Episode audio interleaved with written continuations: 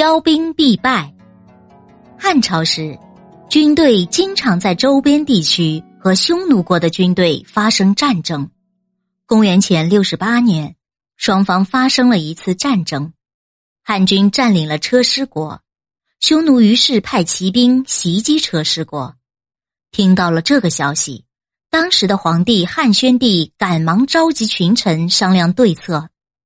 在群臣中有两种意见：将军赵充国主张攻打匈奴国，使他们不再骚扰车师国；而宰相魏襄则不以为然。他对汉宣帝说：“近年来，匈奴并没有侵犯我们的边境，我们边境上的老百姓生活困难。”怎能为了一个小小的车师国再去攻打匈奴呢？况且我们国内还有许多事情要做，不但有天灾，还有人祸，官吏需要治理，违法乱纪的事情也在增多。现在摆在眼前的事情不是去攻打匈奴，而是整顿朝政、治理官吏，这才是大事。接着。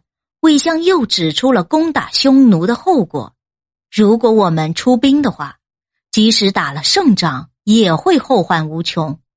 因为如果仗着国家强大、人民众多而出兵攻打别人，炫耀武力，这样的军队就是骄横的军队，而骄横的军队一定会灭亡的。原文是：是国家之大，经民人之众。欲见危于敌者，谓之骄兵；秉骄者灭。